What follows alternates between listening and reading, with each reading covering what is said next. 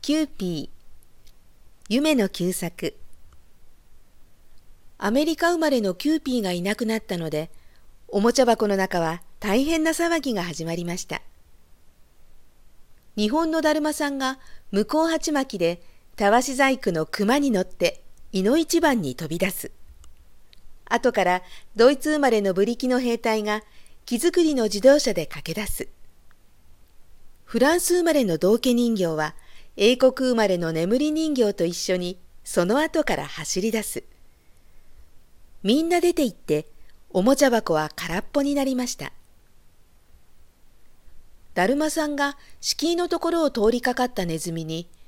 キューピーさんはどこへ行ったか知らないか？と尋ねますと、ネズミはチューチューと笑いながら、それはきっとこの頃この家へ来た小さな三毛猫がおもちゃに持って行ったのだろう。と言いました。それというので、縁側で日向ぼっこをしている三毛猫を捕まえて、だるまさんがにらみつける。兵隊さんが剣付き鉄砲を突きつけて、キューピーをどうしたかと聞くと、三毛猫はびっくりして顔を撫でて、いいえ、にゃんにも知りません。私はお嬢さんの帯だのまりだのはおもちゃにしましたが、まだキューピーはおもちゃにしたことはありません。大方それは、ネズミさんが私をここから追い出すために、そんな悪いことをしたのでしょう。と言いました。皆はなるほどと気がついて、すぐに天井裏へ駆け上がって方々を探しますと、